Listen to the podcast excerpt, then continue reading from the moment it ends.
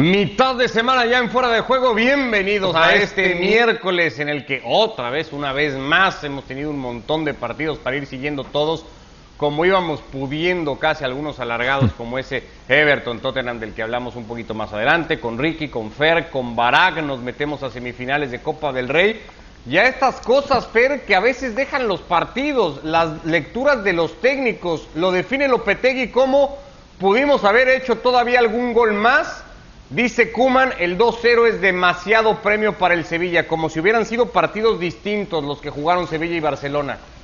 Es así, qué gusto saludarles. Y fue un, muy buen partido, la verdad, cada uno mostrando sus herramientas. El, gol de Cundé, ya, ya, lo hemos visto, dejó expuesto a un Titi, del cual creo que habrá que profundizar en el análisis del partido, no para caerle como el único responsable, pero sí otra vez señalado como uno de los puntos, bueno, un referente de los puntos débiles que tiene el Barcelona. los dos entrenadores creo cada uno desde su perspectiva, la misma que también vio o, hizo ver a, Ronald Koeman un penal o le hicieron ver que era un penal que me parecía inexistente. Jordi Alba cerca del final del partido, Bono fue figura como también lo fue eh, Condé, un, central maravilloso, de verdad el francés ya lo ha probado antes, pero no sé con cuántos eh, centrales cuenta el mundo del fútbol hoy que puedan salir o aproximarse al área no solo con la frecuencia, sino con la, el peligro con el que Cundé suele asomarse al área para el, para el Sevilla. No es solamente del partido de hoy, es regularmente que lo,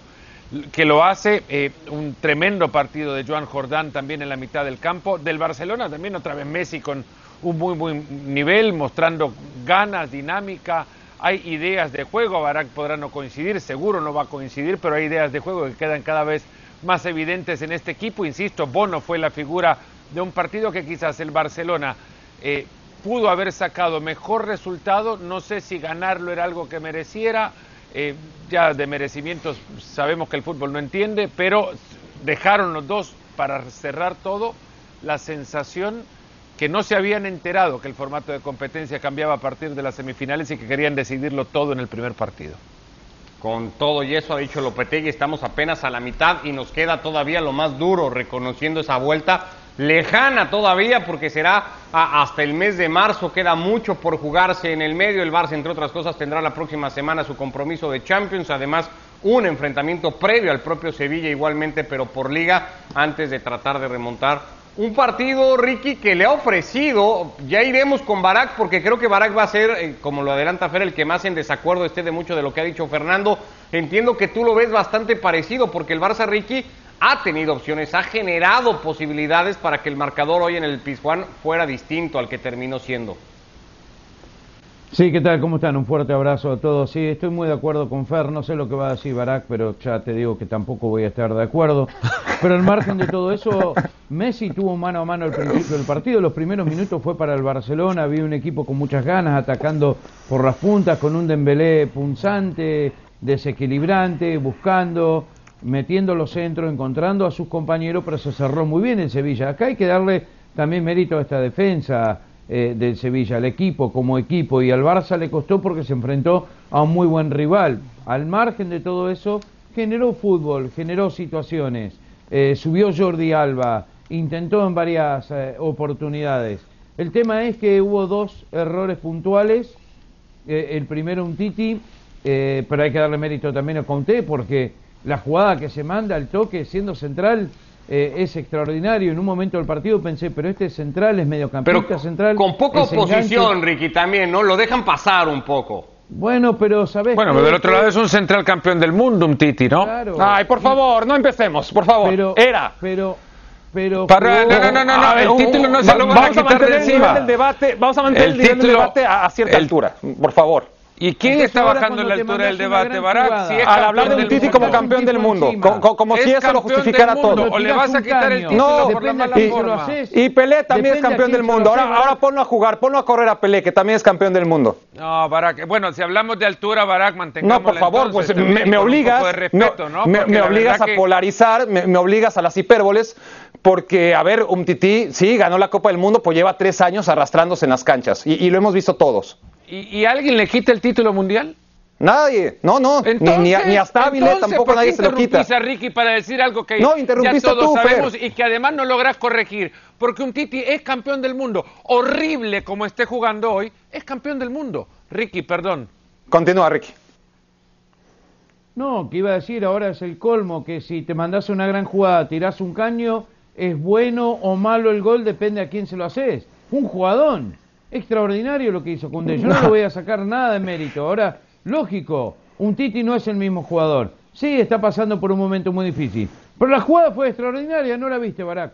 Sí, pero tiene que no ver. Viste cómo se ¿No viste cómo lo gambeteó? ¿No viste cómo le pasó la pelota? Sí, claro, pero, pero a ver, es, ah, tienes a alguien que lo hace muy bien y alguien que permite que lo haga. Es un central, es un central el que le acaba de hacer esa jugada a Samuel ¿A cuántas, ¿a cuántas defensas? Barcelona. Sí, pues se lo hace un equipo indefenso, porque también se lo puede hacer el equipo de fuera de juego y no pasa nada. No, tiene que este, este, es donde el debate no tiene que entrar. Eh, mantengamos el debate con altura, si así lo vamos es a un equipo, cualquier cosa, El Barcelona es un equipo indefenso, por favor. ¿De qué me están diciendo? ¿Ven, cómo Busquets va a pelear ese balón? ¿A, pelear ese balón? ¿Sí? ¿Lo, eh, ven? Eh, me, van a decir que ese, ahí hay otro campeón del mundo, ¿eh? Pero, díganme en qué se parece Busquets a su mejor versión. Es decir, claro que tiene mérito Condé, pero tiene muchísimo de mérito Busquets, tiene muchísimo de mérito un tití. Eh, en, un el análisis del partido es el abanderado, dije, es el abanderado, un Titi de una defensa que merece un análisis más profundo. No es el único responsable. Para coincidir en esa parte con Barak creo que va a ser la única porque yo también veo momentos en donde el Barça genera bastante. Creo que Barak no va a coincidir ni que en Bono ni la defensa del Sevilla tienen mucho que ver en el resultado. Sí creo que ante cualquier otro central casi, eh, no hacía la jugada del 1 a 0. Eh, eso sí es un hecho para mí y el partido era otro. Eso es entrar en un territorio que tampoco no, merece entrar porque Asimismo, podría pensar que Boateng, en el momento que recibió la jugada de Messi, tampoco se dejaba caer como se dejaba caer en esa jugada, haciendo Boateng en ese momento, ¿no? Ricardo, le haces esa jugada a Sergio Ramos y, pones un monumento de Cundé afuera. Pero es que no se la hace a Sergio Ramos. ¿Cómo no? También le puede hacer esa jugada. No. También se la puede hacer. No, no, no, no, no, no, no, no, estamos de acuerdo para nada. Yo ahí sí creo que no. pero pongámoslo entonces, quedémonos esperando hasta que el fútbol nos regale a Cundé encarando a Sergio Ramos y, después me pagan la apuesta. Ya veremos si eso pasa en algún momento. Al margen de eso, eh, ahora sí, Barak tuyo, porque, insisto, si Ricky y Fer hablan de Bono y hablan de la defensa del Sevilla y de su muy buen partido, querría decir que el Barça ha jugado a ratos, al menos bien. Tú entiendo, no lo has visto tan así. Sí, e, es el partido que vio Ricky, es el partido que vio Fernando, es el partido que vio Yo también, eh, a ratos. Es el partido que viste tú pero Lopetegui y yo vimos otro partido, ¿no? Eh, a final de cuentas, eh, claro que, hay dos fuerzas eh, de más o menos un nivel similar, por lo menos por la calidad de los futbolistas que ostentan uno y otro. Otro debate, que se equivocó. Otro debate es hablar cuánto le ha costado al Sevilla tener el equipo que puso hoy en la cancha. Me, parece que, hasta tiene superávit, estoy casi seguro de eso. ha vendido más de lo que ha comprado y tiene mejor equipo que el Barcelona, que ha gastado más que cualquier otro equipo en el mundo. O sea, ¿cómo justificas que un equipo como el Sevilla, que ingresa... no, no, no, mentira. No, el otro día estaba el dato... Mentira. Eh, en, la relación lo que gastan e ingresan, el City es el que peor sale, pero el Barça es el que más gasto tiene, más de 1.100 millones. Y si así fuera. En ese era el número uno. ¿eh? Eh, en los el argumento... cuatro años era el dato, ¿no? Cuatro o cinco años, no me acuerdo. Sí, sí, sí. Y, si lo extiendes a los últimos diez va, a ocurrir lo mismo. Es decir, el Barcelona junto al City y el United ciertamente son los tres equipos que más han gastado y que menos han ingresado también. Sus, sus, balances son terribles. Tienes equipos como Sevilla que ingresan más por, por motivo de fichajes de lo que gastan y tienen mejores equipos que el Barcelona. ¿Cómo explicas eso? Bueno, eso es otro tema. Hablando del partido de hoy, el primer tiempo me parece que o no lo vieron o, vieron otra cosa. En el, primer tiempo Sevilla juega a lo que quiere, Sevilla tiene el balón, Sevilla no se la presta al Barcelona, el Barça tiene alguna ocasión, sí, pero el Barcelona realmente juega a lo que quiere Sevilla todo el tiempo. En el segundo tiempo sí que comparece el Barcelona a medias porque las jugadas de mayor peligro la sigue generando el Sevilla. No solamente el gol de Rakitic, sino tiene el Nesiri un par claras, en una se la deja Alex Vidal, por poner ejemplos, ¿eh? porque ya que ustedes ponen los ejemplos del Barcelona, se deja Alex Vidal, Alex Vidal tiene para el gol, controla como si fuera Barack Feber y, se pierde ahí una ocasión clara. En otra Mingueza. Eh, Esa no es ocasión clara, Barack. clarísima. No, vengas, clarísima. por conveniencia decir que en, cualquier en otra Mingueza del Sevilla porque se aproxima al área. Son cuatro contra tres, Fernando. Fernando. Pero lo de, a ver, que se aproxime al área no significa que tiene una ocasión clara. Son cuatro. Clara es obligar a Bono a mandar cuatro la contra tres y Alex Vidal no controla un balón de primaria. También el córner cerca del final del no, partido. No, estoy de acuerdo. El par no, no, mano a mano que tuvo en la primera parte Bono No, no, por, eso es que esas son ocasiones claras. Podemos hablar jugada, jugada, jugada, jugada. Tampoco el Barcelona tiene ocasiones clarísimas. Si, si, si, si empezamos a poner el listón tan alto, es una jugada muy clara en la que el Sevilla tiene cuatro contra tres y un mal control impropio de un futbolista de, del nivel de Alex Vidal jugó mal el Barcelona. Y hay otra jugada en la que Mingueza también en campo abierto vuelve a perder y ahí un tititi, un tití increíblemente logra quitar el balón en Nesiri porque otra vez estaba ya por caer el que era en ese momento Ocasión el segundo clara, gol no es remate al arco esa, no es remate al arco. Pero ¿y eso qué, Fernando? Es decir, no remate a... porque se equivocó un tití y fue capaz de sacarle el balón en Nesiri cuando ya enfilaba solo. Hablemos bien, no es aproximaciones al área una ocasión clara aproximarse no ¿Qué es más da? Te estoy hablando de sensaciones de juego. También se las contás del otro lado. Estamos hablando de cuánto peso ofensivo llegó a generar uno sobre otro. Por eso, y al final, en el, primer tiempo, el Sevilla le tocó la pelota al Barcelona, se la tocó, se la tocó, se la tocó, se la tocó, el Barcelona no la vio. Y el segundo tiempo, en el contragolpe, el Sevilla siguió generando más ocasiones de peligro que el Barcelona. y donde tampoco estoy de acuerdo contigo, porque hoy sí, no, hoy sí no das una, Fernando, desde mi punto de vista, es en lo del penal de Jordi Alba. El penal de Jordi Alba es clarísimo, es clarísimo. Eh, yo, yo no entiendo cómo a esas alturas, con VAR, eh, eh, sin bar ya no lo entiendo. Pero, el penal de Jordi Alba que pitan afuera del área, que Jordi Alba se va tirando cargándose sobre el lateral. Sí, lo está penal, no, era lateral, era Suso. Era Suso y lo viene fauleando desde fuera y lo acaba fauleando adentro y lo agarra de del, los del contacto que existe afuera del área y que, y que Jordi Alba se recarga contra él. Eh, Jordi Alba se va cayendo. De eso estamos hablando. Jordi Alba se va cayendo y Suso lo jala dentro del área. Es un penal clarísimo. No, no, no, Ya, acá paro, paro de hablar porque este, eso sí Por favor. pareció ridículo. una actuación Fernando, ridícula Fernando, de Ricardo y Kuman, vean el partido otra vez y, luego siéntense a hablar porque, porque engañan a la gente. Realmente engañan a la gente. No, es que se dan juro cuenta, que no sé si, no sé si no se dan cuenta, pero están engañando a la gente. No, no lo hagan. Sean más responsables Yo le, le quiero hablar al productor si a, Barak le, si a Barak le ha dado el encargo de, de tomar un personaje de Contreras siempre. No, no, no, en absoluto y me conoces. Para que no, no, no. un debate no que le tienes que preguntar a no le tienes que preguntar nada al productor. Me, conoces de sobra, me, imagino, para saber que ese no soy yo. parece, Barack, bueno, entonces, entonces no me acuses. esa jugada no, no, no, no me acuses de cosas que me conoces bien y yo no soy eso. Yo no soy eso. Podemos estar de acuerdo o no podemos estar de acuerdo. Lopetegui vio un partido, Kuman vio otro partido. Tú viste un partido, yo vi otro partido. Pero, no nos pongamos etiquetas que no van. Bueno, eso me parece que no fue penal y que de lo que vos ves un penal claro, yo veo que es una actuación absurda de Jordi Alba. Bueno, me, parece que, su interpretación del juego es, es muy pobre. No importa de qué ángulo. no, no, no. Vos encargate de tu calificación sobre el juego y me dejas a mí encargarme de mi calificación sobre el juego. Porque no vengo a decir cómo es la tuya. Nada más hablo de que para mí esa acción de Jordi Alba es una Pero hay un reglamento, no es el para mí o para ti es una actuación absurda para tratar de inducir al árbitro a pensar que en la acción estaba pasando algo que no, que en realidad no merecía ser. la, voy a ver otra vez. Está bien. No, no, sé lo que quiera, Barack. En realidad sé lo que quiera. No, no, no, estás tan convencido. De tu, de tu estás tan convencido la toma la gente. yo no me voy a poner a calificar tu opinión acá. A lo mejor me hecho, yo no me voy a poner a calificar tu opinión. Y yo que decía mesuradamente, yo que decía mesuradamente que Lopetegui y Kuman tenían visiones encontradas del partido que se había jugado en el Sánchez Pizjuán, que nos escuchen a nosotros. Lo que le viene al Fútbol Club Barcelona eh, vendrá el Alavés por liga, es lo que tiene por delante el Barça, eh, dos partidos más, digamos más o menos cómodos por liga, pero antes tendrá que recibir al Paris Saint-Germain, que por cierto tiene alarmas encendidas. Neymar se ha retirado lesionado de ese partido que ha clasificado al equipo de Pochettino en la Copa Francesa. A remar contra corriente cuando pierde la semifinal en la ida, el Barça avanzado en tres de las doce ocasiones al menos más recientes. Mañana se juega la otra semifinal en su ida desde San Mamés. El Athletic de Marcelino recibe al sorpresivo por estar en esta instancia Levante. El partido por ESPN Plus a las 2.55 tiempo del Este. Más de Copa del Rey que hoy ha visto al Sevilla encaminar su pase al menos parece a la final. Volvió Insigne con el Napoli, de poco sirvió partidazo Ricky de Duban Zapata, marcó el primero, fue un golazo, asistió en el segundo, el Atalanta lo encaminaba todo muy temprano,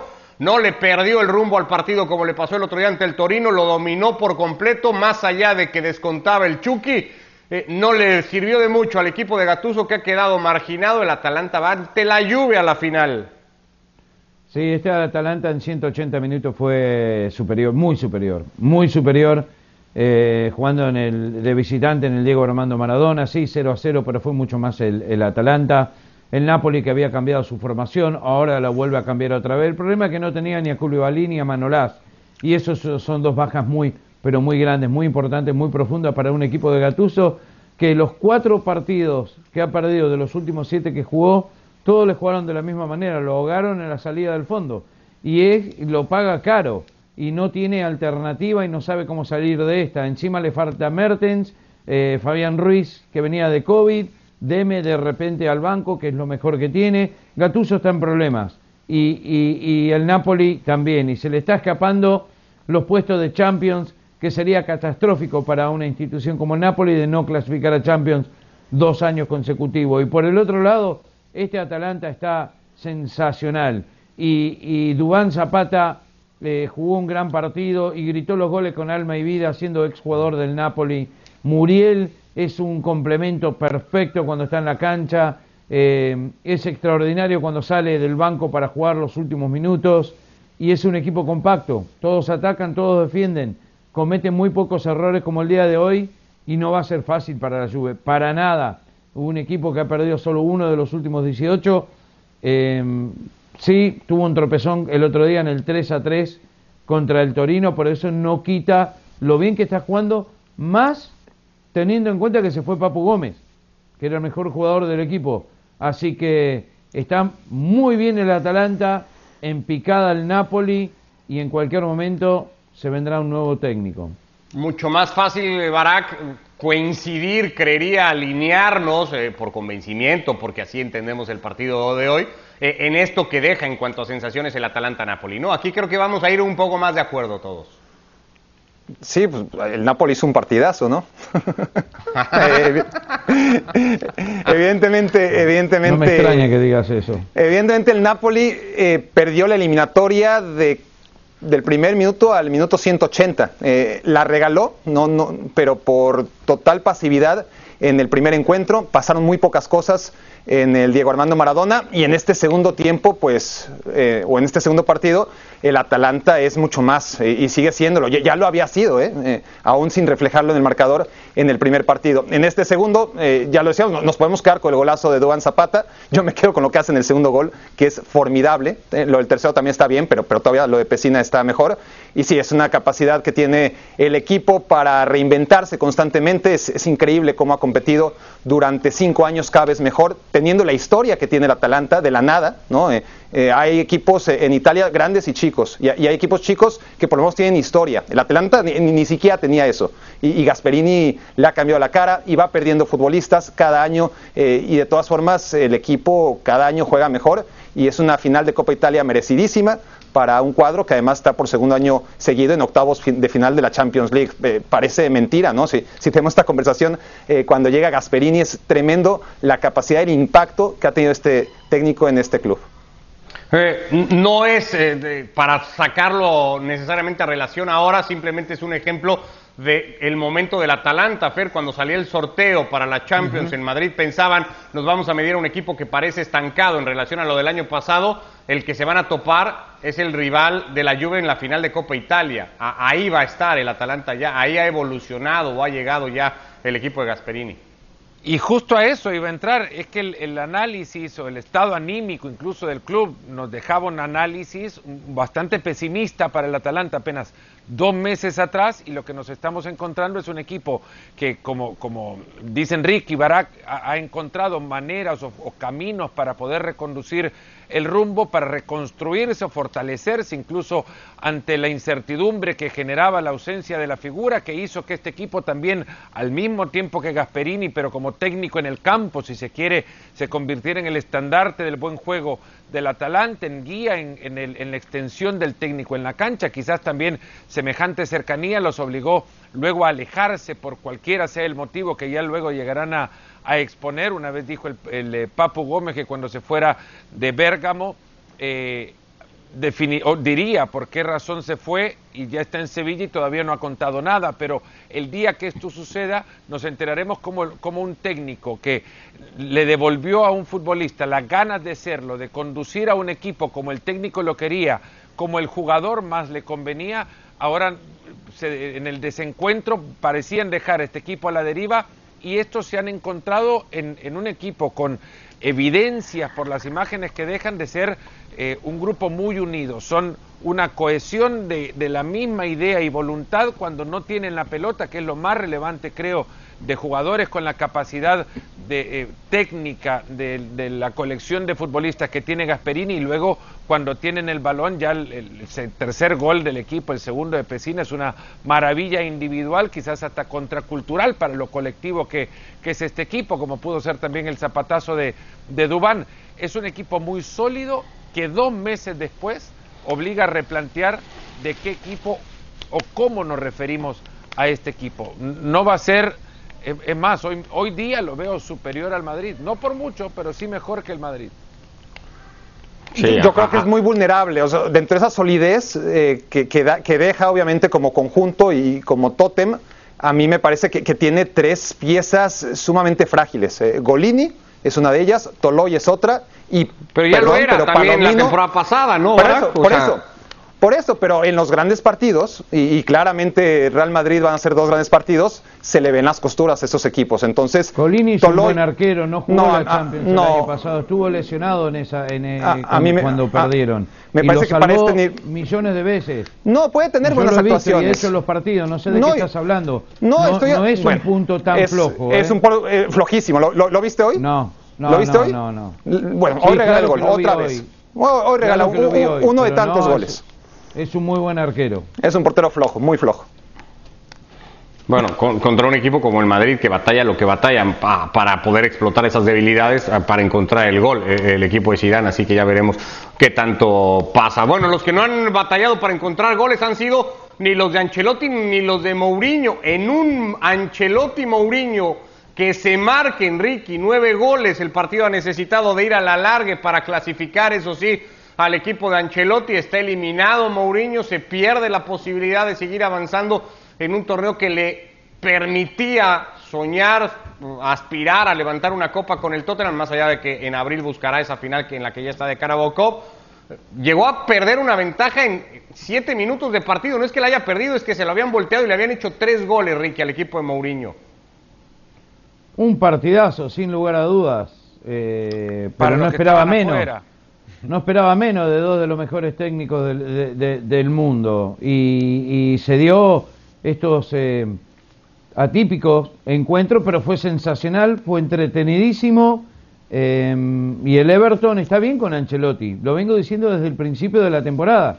Eh, no podés dudar de Ancelotti. Al margen de todo eso está en un bajón el Tottenham y hoy le toca perder otra vez a pesar de haber anotado cuatro goles. el tema es que eh, para Mourinho estás diciendo que lo único que le queda es la Carabao y no es cierto porque está con vida también en la Europa League y yo no lo voy a descontar a Mourinho. La, bueno, en, caminos cortitos decía Ricky, por lo menos, en los más está bien, pero decir esto es lo que daba, el título que puede levantar. Eh, eh, lo puede hacer con el Tottenham también en la Europa League. Entonces, no está todo terminado, ¿no? a ver, le queda, y le queda, le quedan cosas importantes. Por el otro lado, mérito mérito a este Everton como lo ha cambiado eh, Ancelotti de un año a, otro. Me parece sensacional. Como siempre, típico de Ancelotti.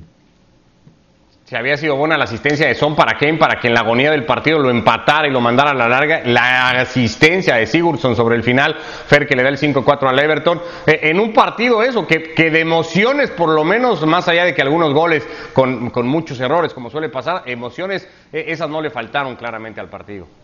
Sí, y de momentos también, porque la ventaja del Tottenham es con el Tottenham teniendo por lo menos más cerca del arco del Everton la pelota. La, obviamente tres goles no se convierten eh, con el rival dominándote. El, Everton lo terminó por hacer, eh, hasta parecía fácil como llegaban y parecía se desmoronaba este equipo y para rescatar es la capacidad combativa que tiene el Tottenham entrando a la segunda parte, que en algo tiene que haber eh, metido mano eh, Mourinho para que así se vea, porque sí se vio, por ejemplo, un Hoiberg diferente al de la primera parte, por lo menos con mayor presencia en las jugadas del, del Tottenham. Eh, es cierto que también participa en, el penal, en uno de los, en el penal que termina convirtiendo el Everton, por Hoiberg lo digo, pero la segunda mitad ya era un equipo diferente, con, con ese espíritu combativo nada más como para resaltar no sé si un 5 a 4 puede dejar satisfecho a los entrenadores y que se consideren ellos mismos como muy buenos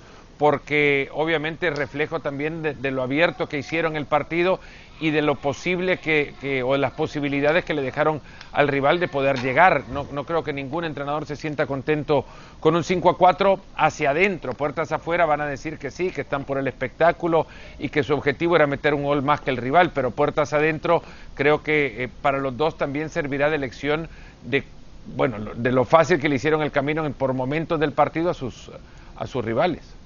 ¿Qué te ha parecido? Tenés que esperar el Tenés que esperar el segundo documental de Mourinho, Fer. Y sí, nos vamos a dar cuenta, pero te lo dicen todos los técnicos. ¿no?